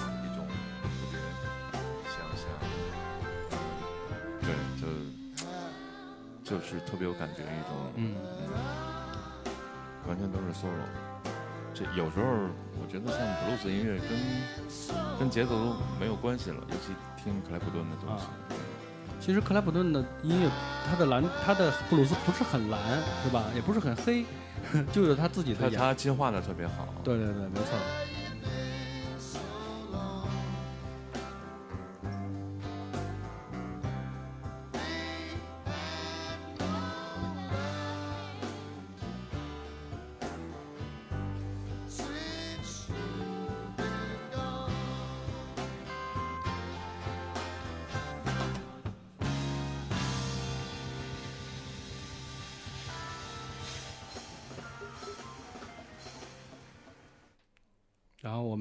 节目快要到尾声了，啊，最后的华彩肯定是是非常精彩的啊，呃，是一首这个我呃放的这张是还是七零年的那个雷拉情歌的里边一首，就是你爱过哪呃爱过，对你爱过一个女人吗？这首歌，然后呢，呃，当时这首歌，呃，他就他克莱普顿特别喜欢这首歌，因为他我见过他很多的演出。还有一些呃呃现场，他都会呃翻唱这首歌。呃，当时那个他说，呃，一九七四年七月六日，呃，这克莱普顿听说这蕾拉和乔治分手了，他经纪人告诉他了，他就鼓足勇气打了这个电话，邀请这个蕾拉来他的呃呃演唱会，然后并且在现场呢演唱了这首经典的爱情歌曲。然后克莱普顿回忆说，说那几年呢，他他们俩见面都少得可怜，几乎没怎么见。然后唱为他为 Layla 唱这首歌的时候，当时百感交集，对，别有一番滋味在心头。然后你欣赏，咱们欣赏一下这首。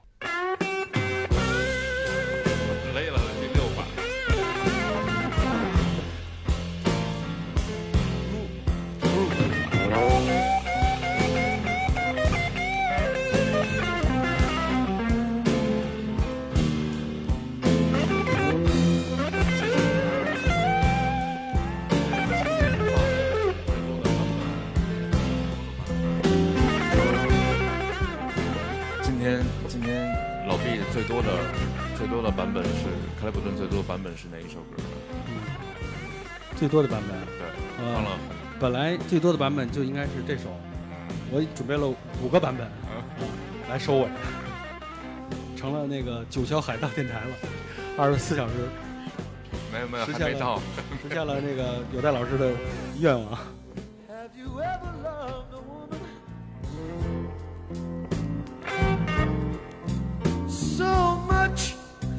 In pain?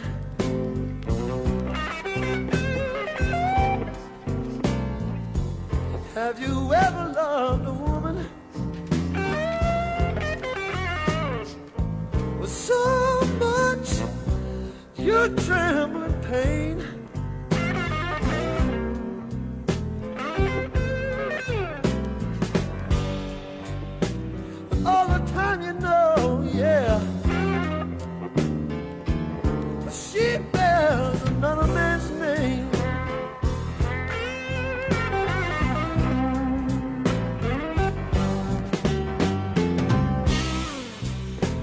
呃，我我我希望大家之后一定要持续收听老毕做的这个他跟克莱普顿的这些音乐的故事。啊，我也会，呃，呃，因会做很多期克莱普顿的，因为他现在是他七零年单飞的以后的专辑了，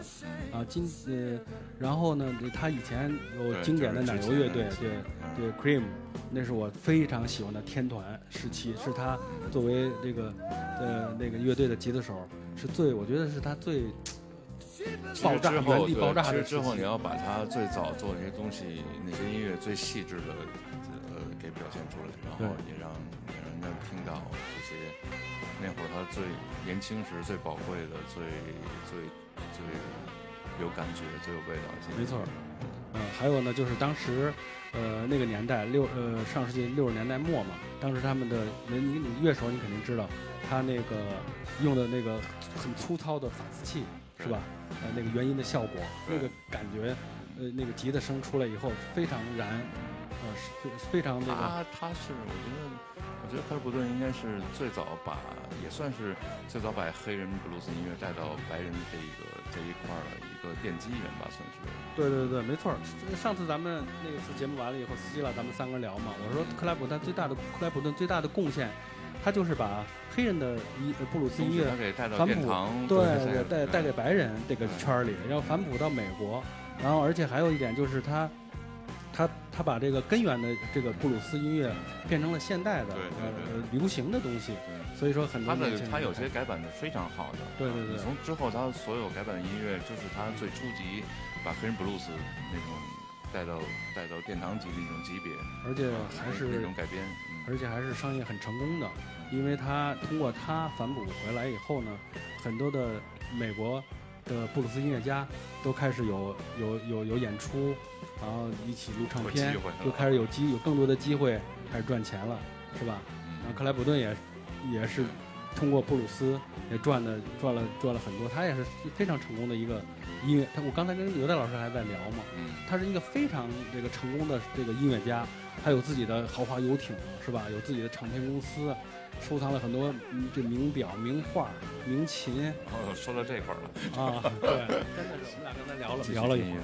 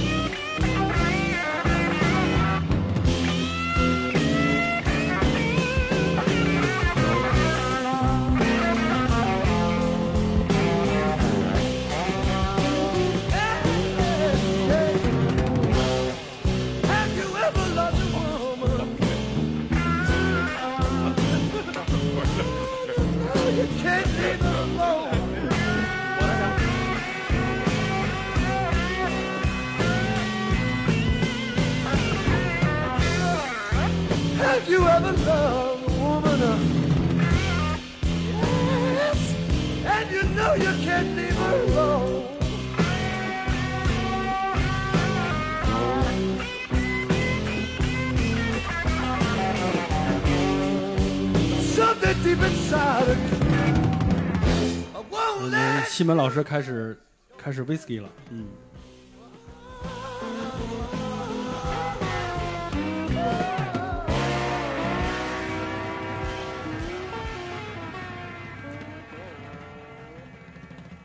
特别欣赏的一段话就是克莱普顿的自传《天堂十字路口》啊，我那好朋友陈震翻译的。然后就是马世芳，当时台湾的一位呃著名的 DJ，然后他在自传的引言里边有一段话，我特别欣赏，就这短短几句话，把他整个克莱普顿呃描述的很立体啊，分享一下。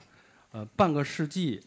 世界的传奇场景后台是自毁自溺而而至成瘾，不断伤害与被害的一张残破的脸。然而，面对昔日种种荒唐与悲壮，那些纷至沓来的灾异与磨难，埃里克·克莱普顿皆能以投以静定清澈的目光，淡然诉说。他是那奇迹的生还者，也是曾经深深看尽魔鬼眼睛的人。就是他几经磨难啊，酗酒、吸毒，然后还有胃穿孔，还有经常演出时候就就摔那儿了还，嗯、结膜炎什么的。然后呢，有的时候喝多了，然后有的是，还有还有的还有一次想不开吃药了，但是吃安眠药，但是也还就活过来了，就真的就他真的几经磨难，我就真的觉得他也他真是一位曾经深深看进魔鬼眼睛的人，而且他那代人很多的因为吸毒啊，因为意外啊都去世了，包括吉米·汉 n 斯。刚才跟那跟有代老师说，吉米·汉 n 斯和这个那个奥尔曼要不去世的话，S S S L V 嘛 V，他们坐他坐直升飞机，然后就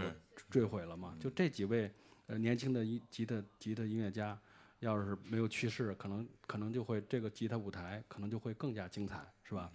然后我们最后一首放一首，就是他另一个版本的这首。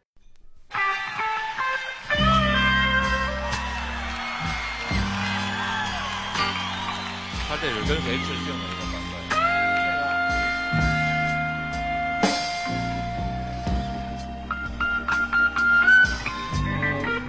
本？身这首歌其实就是一个很老的布鲁斯歌曲，我我我都记不清这个原作原作者是谁了，但是很多人就是他的师傅，他就他特别欣赏的那个 Fred King，他们都很多的布鲁斯音乐家都翻唱过这首歌，对他可能也是向他心中的布鲁斯英雄致敬吧。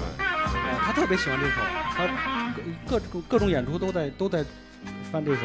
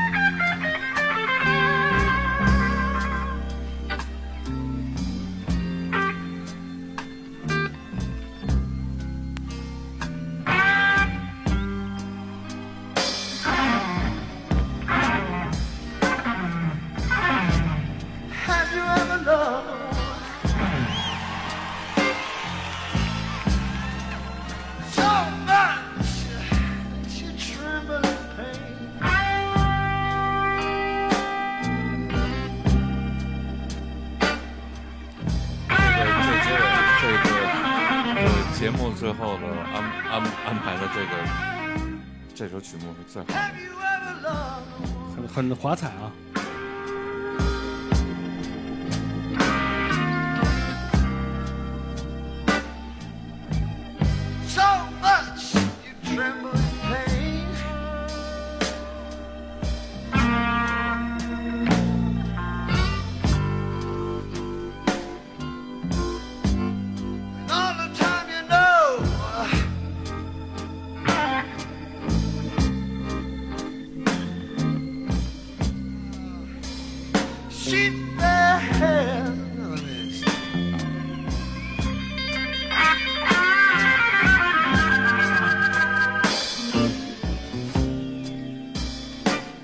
But you just woman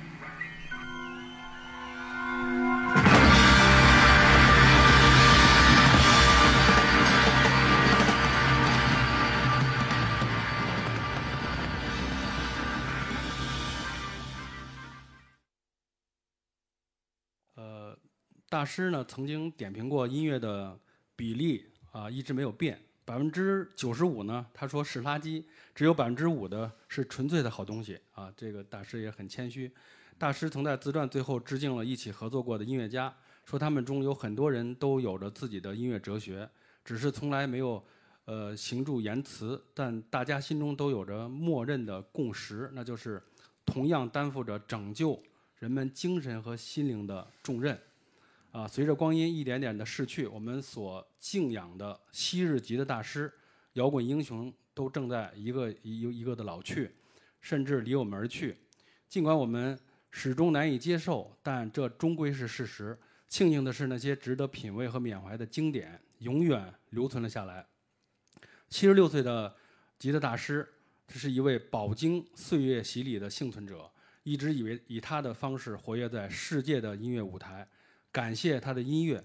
然后呢，节目最后呢，我们一起祝这位呃吉他大师生日快乐，因为下下周三月三十号是他的七十六岁生日。三三零。啊，对，三三零，我们祝他身体健康，Happy Birthday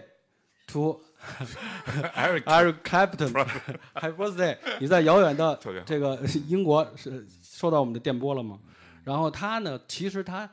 呃，在他心中，其实他觉得他特别尊重，就是呃远东日本的粉丝。他说他们的粉丝素质很高。当然了，咱们是发展中国家，和日本还是有有一段截断的。但是确实，日本呢，他这个国家和他的乐迷养活了世界上很多大部分的呃摇滚乐手和爵士乐乐手，因为他们也重视版权，呃，给他们发了很多的精致的日版的唱片，然后还承办了很多呃演出。嗯，其实克莱普顿七四年就开始去了日本嘛，所以说在他心中，呃，觉得日本的粉丝还是很很 OK 的。对，但是所以说现在随着我们的发展，我们中国的现在中国的粉丝也一代一代的越来越多了。对，而啊且其实，在很几十年前就是这样了，已经培育出了很多非常忠忠实的音乐的人。嗯、。对，然后还有一个我觉得最可贵的就是，在他的生日之际，咱们这个电台去做他的节目，嗯啊、跟他说一些自己从小跟他的音乐发生的故事，我觉得这个也是很宝贵的。对，然后最后呢，就是一首嗯最最经典的收尾曲，是一一首很安静的曲子。这首曲子呢是这样，就它陪伴了我大概呃一周的时间，是我有一年做了一个做了一次手术，做了一个肾结石手术啊，长了长了一小块钻石，然后呢那钻石已经切出来了。呃，对，因那因为那个手术费用比那个一颗小钻石、一克拉钻石还要贵。然后在那做手术期间啊，就包括进了两次手术台。然后呢，在养病康复期间，我就这首这首曲子呢，就陪了我度过了这段难熬的日子。嗯，啊，就是你们听一下这首曲子。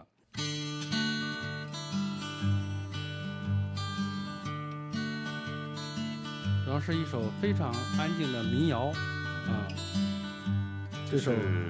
是 Please be with me。对我听过另一个版本，就是呃杜恩·奥尔曼的一个版本啊。然后他的女儿好像呃还出了本书，用这个名儿。啊在节目的最后呢，我将我最喜欢的克莱普顿的呃一段的经经典的这个呃名言送给所有的听众。啊，音乐总会找到它的途径来到我们的身边，无论是什么样的音乐，音乐也比一切来得更长久。它无需别人的恩惠，更没有什么可以阻挡。它就像上帝一样，永远都在场。好，感谢今天晚上这个所有的现场的朋友和这个聆听节目的朋友，感谢你们的收听。也感谢老弟带给我们这些音乐。好，谢谢。read my sign, be gypsy. Tell me what I hope to find. 是不是感觉他唱民谣的时候很有深情？这首歌我已经陆续的这几年我已经听了循环了八百八十八次，好像是周周日吧，我我看了一下我的听这个记录，一首歌听了八百八十八次，好像我听的不是歌，听的是寂寞。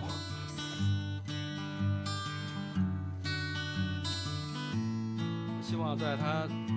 下周呃七十六岁生日的时候能突破一千次。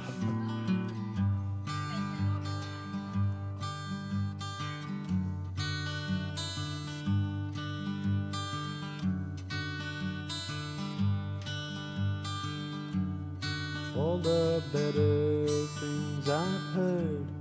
Loving you has made the words and all the rest seem so absurd. Cause in the end it all works out, I'm sure.